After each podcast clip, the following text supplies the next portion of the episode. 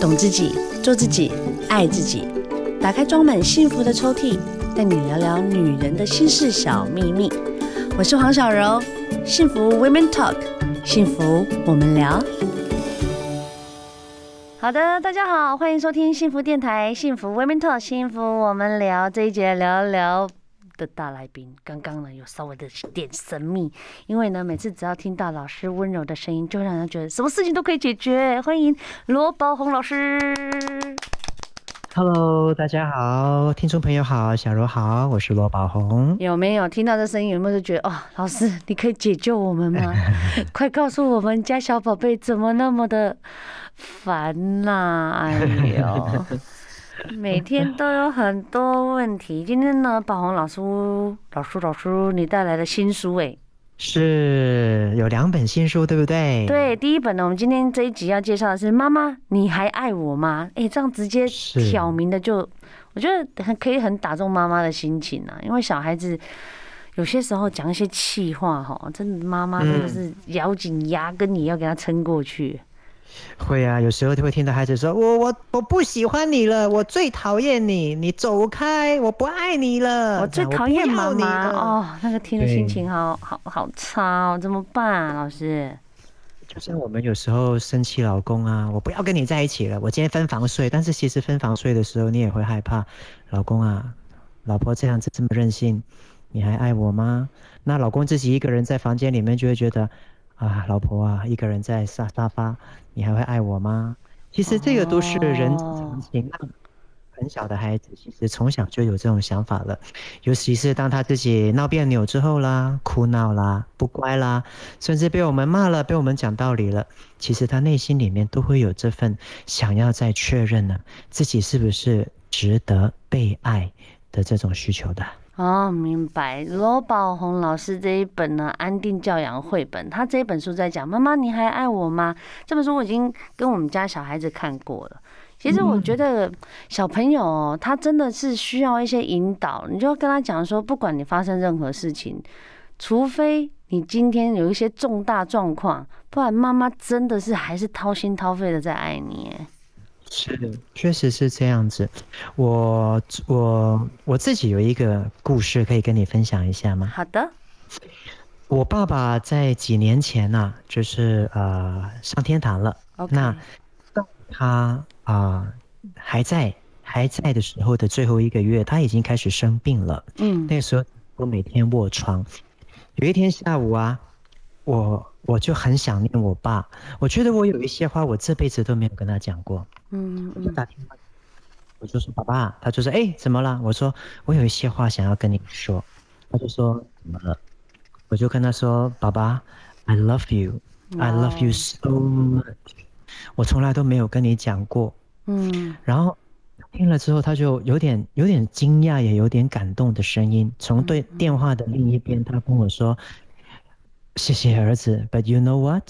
他说你知道吗？I've been loving you since you were born。他说，Yeah，他说，其实我从你出生的那一刻，我就开始爱你。我听了好感动，更让我会体现到的就是，为人父母其实对孩子在内心里面永远都是有着一份无条件的爱的。是，只是有时候，有时候孩子在做错事的时候。或许我们的期待在那个时候没有办法被满足，哎，我我们会觉得为什么孩子这样子呢？为什么孩子不可以乖呢？为什么又这样呢？在我们情绪不安顿的时候，有时候我们表达出来的言语或者是表情，可能就会让孩子觉得，爸爸是不是不爱我了？妈妈是不是不？所以，所以这本书我觉得它透露了一个讯息，就是父母对孩子有着一个无条件的爱，而其实儿女本身。对父母也是有着一个无条件的爱，但是这份彼此的爱很容易会被两个人不同的应对方式或者是防卫机制，慢慢慢慢在成长过程里面去磨灭掉。所以我会想要有这本书告诉大家的就是，只要我们能够情绪过后找到我们心里面这份爱，我们还是可以像宝宝刚出生的时候无条件的去爱这个孩子。那这个。对，我觉得我觉得是这种爱的东西，你还很多人就说啊，我没有办法开口去讲爱。可是有些时候，你真的必须要跟宝宝讲，妈妈真的很爱你，爸爸也很爱你，给他适时的拥抱，让他有安全感，会帮助他的人格，也可以帮助他成长的过程里面比较没有这么多的恐惧。真的真的很重要，所以有时候我在晚上睡觉的时候哈，我都有跟孩子落实一个教养的方式，叫做。睡前三件事，在每一天晚上啊，孩子在睡觉之前，比如说我们会跟孩子讲个故事书，嗯，那又或者是我们没有时间，但是我都会抽个大概五到十分钟时间跟他一起进行这个睡前三件事。这三件事情是什么呢？就是在一天里面，我们看到孩子有做到的。或者是有做得好的事情，我们在睡觉之前跟他说这三件我们想要去谢谢他，或者是我们想要鼓励他的事。比如说，我昨天跟我的儿子说的就是，爸爸第一件要谢谢你的事情呢，就是谢谢你今天下午跟晚上在吃完饭之后都有帮忙洗碗哦。爸爸发现你洗碗洗得越来越干净了，谢谢你愿意为这个家庭哦贡献你自己。这是我第一个会谢谢孩子的事情，很棒哎，很棒。对，那通常来讲，在家里分担家务啊，对一般我们东方人来讲，这是再应该不过的事情了，对不对？对。那也有一些人觉得，老公赚钱是应该的啊，妈妈在家里煮饭照顾孩子是应该的，没有应不应该的。对，没错。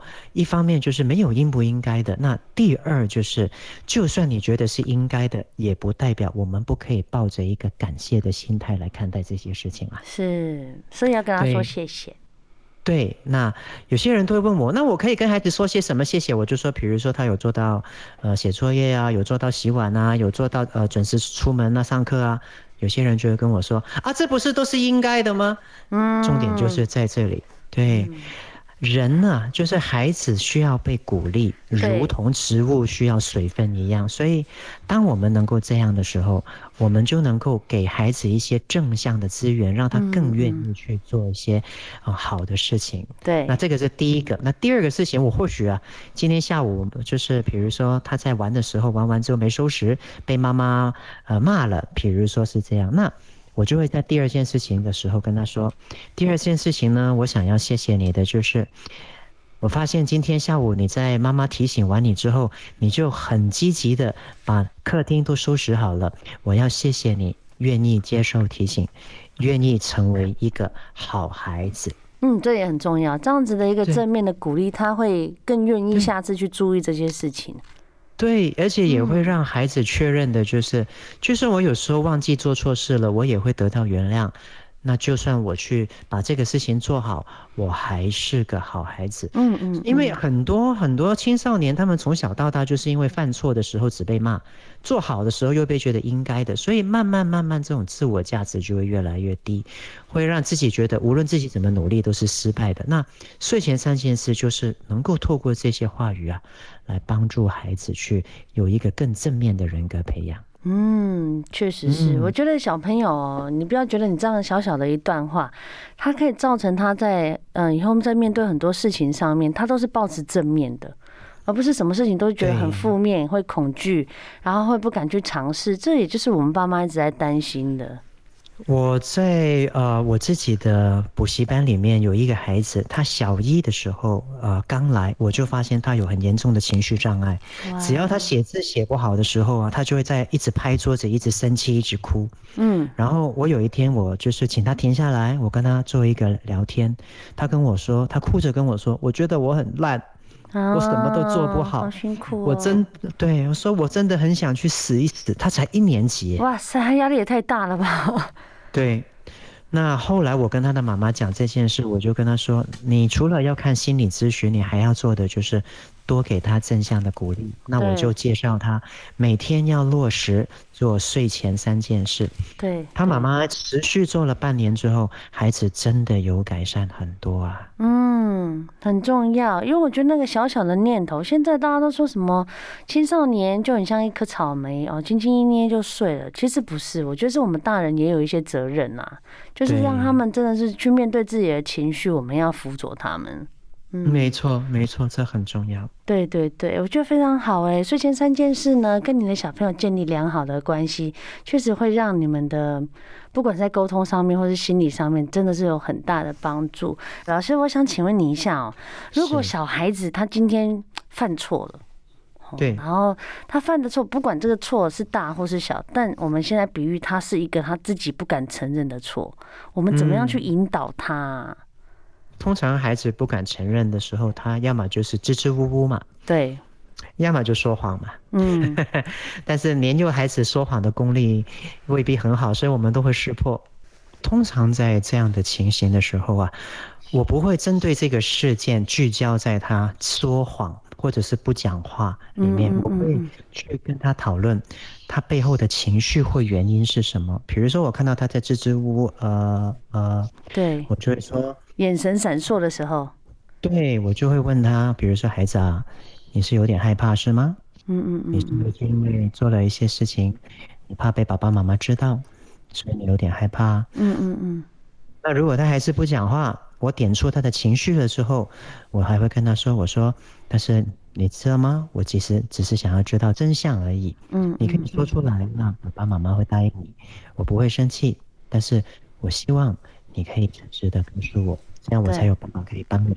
对，通常这样子的引导之下，孩子应该就会说了。那这个孩孩子是透过经验来学习的。如果他每一次跟你说实话，你都打他一顿，他可能就真的越来越不敢跟你说。啊，真的不能这样。对，没错。但是，但是如果你在看到他就是有这样的一个支支吾吾、吞吞吐吐，然后还是或者是说谎的情形，你能够用一个同理他。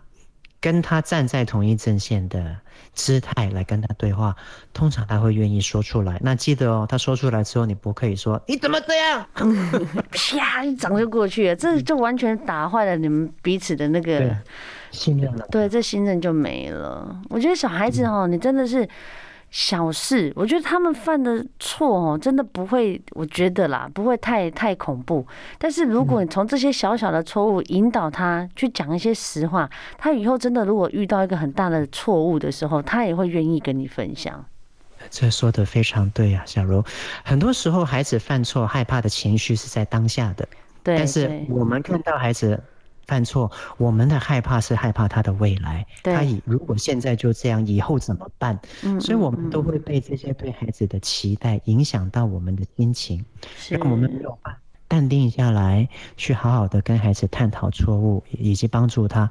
这点我觉得是在教养上很多父母最没有办法做到的事情，也是最需要加油的事情哦。嗯嗯嗯，而且我是觉得说，呃，如果你在跟小孩子在沟通的时候，然后你讲完了，我觉得最后还是要给小朋友一个拥抱或摸摸他的头，就像这本书里面讲的，嗯，我还是很爱你哦。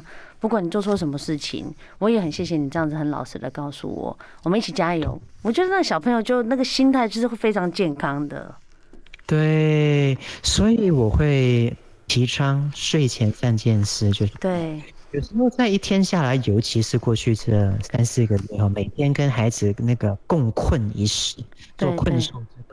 有时候我们难免会有情绪，我们难免会用了一些不好的方式对孩子，那就是因为这样，所以晚上的睡前三件，让孩子能够确保自己是被爱的，这就非常重要。对，而且老师这本新书啊，它里面就在讲说：“妈妈，你还爱我吗？”最后故事的结尾呢，它还会有一个，就是可以跟小朋友一起深入其境的去了解一下书。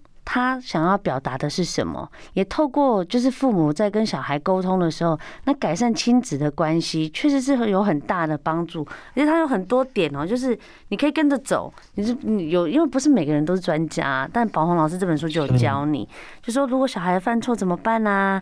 他有不当的行为背后怎么办啊？安定教养，就是你要在一个很安定舒服的一个环境里面，然后让你的小朋友知道说，哎，我们一边看书。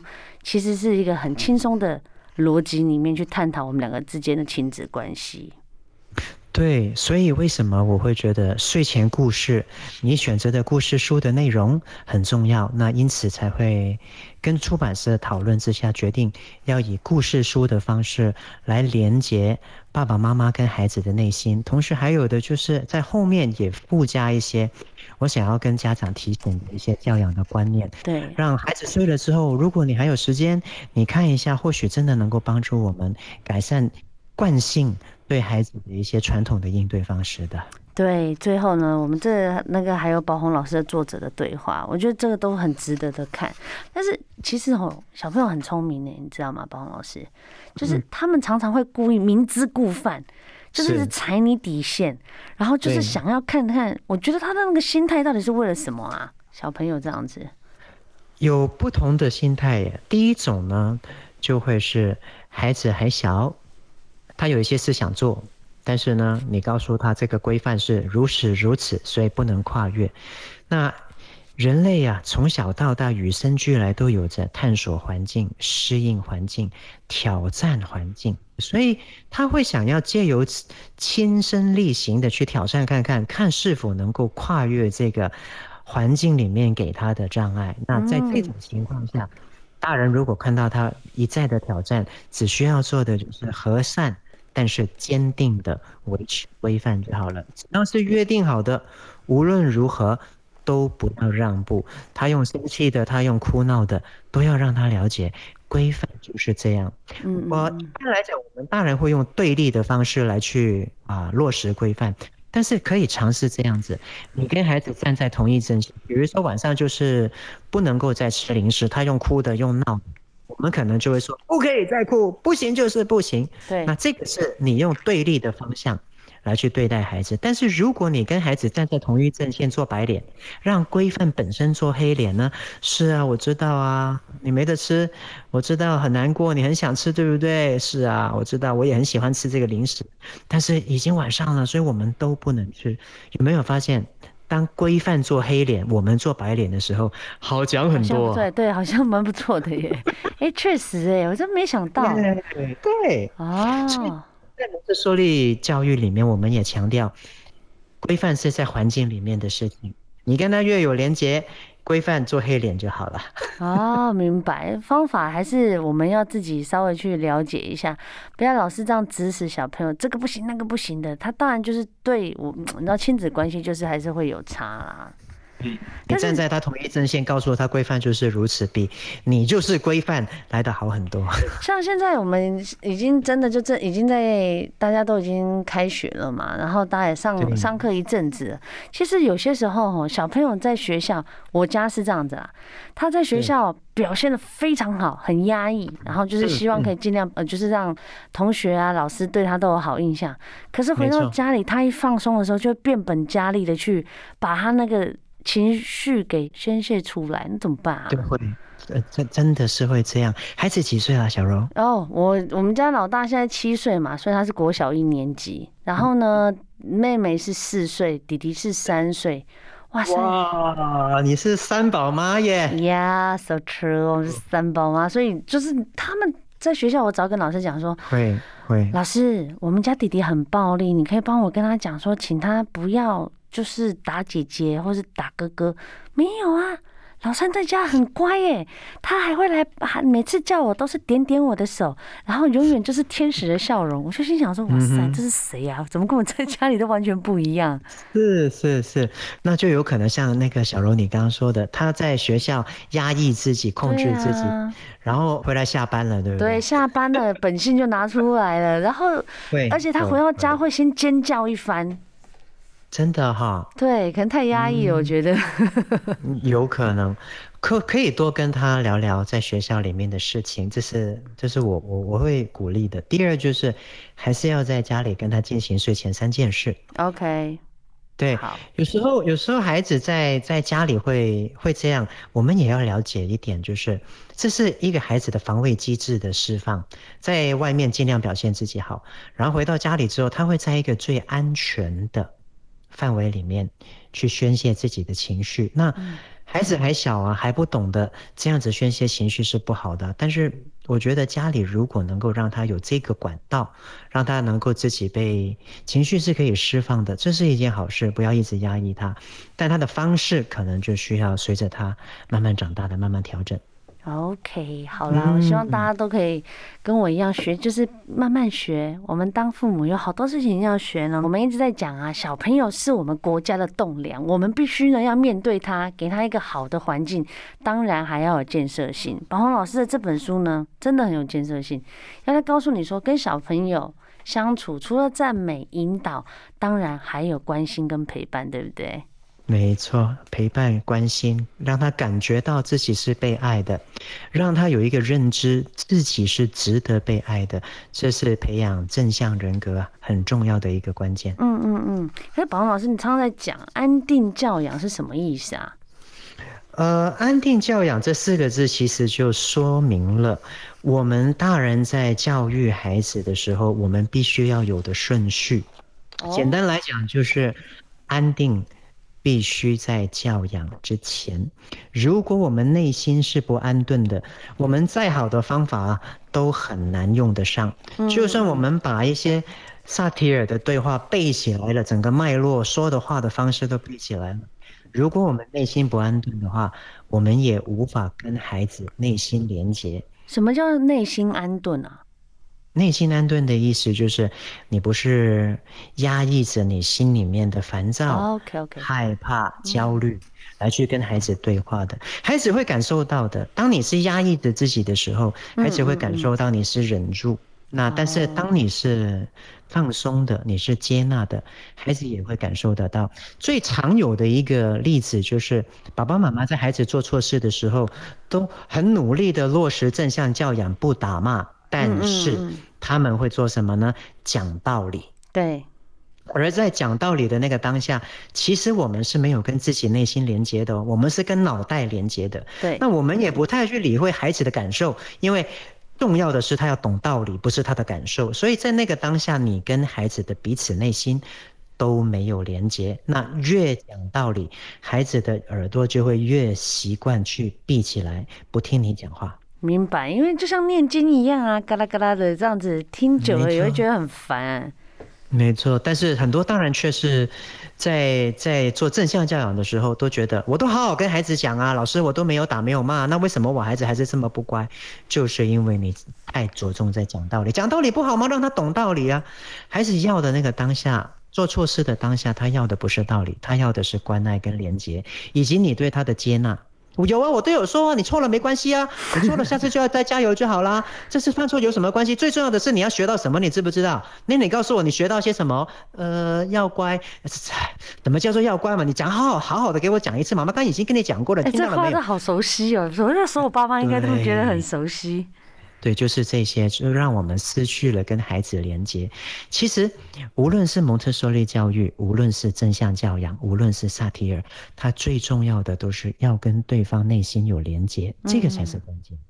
嗯。OK，所以安定教养其实是在教养之前很需要、很需要的一个预备。没错，因为只要我们的内心能够跟自己的内心连接，你能够去感受自己。去允许自己有感受，去接纳自己的感受，你就慢慢能够恢复安定了。比如说有一天你你的孩子做了一些事情让你感到难过，但是如果你去忽略他，你去做家事，你边做家事会边焦虑的。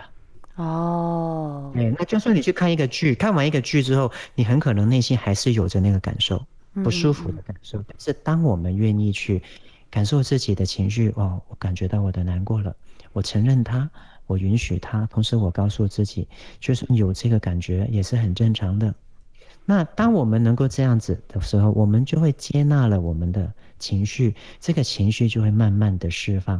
这个就是跟自己连接。那不习惯处理自己情绪的人，也习惯跟孩子讲道理。为什么？因为不习惯处理他的情绪嘛。对。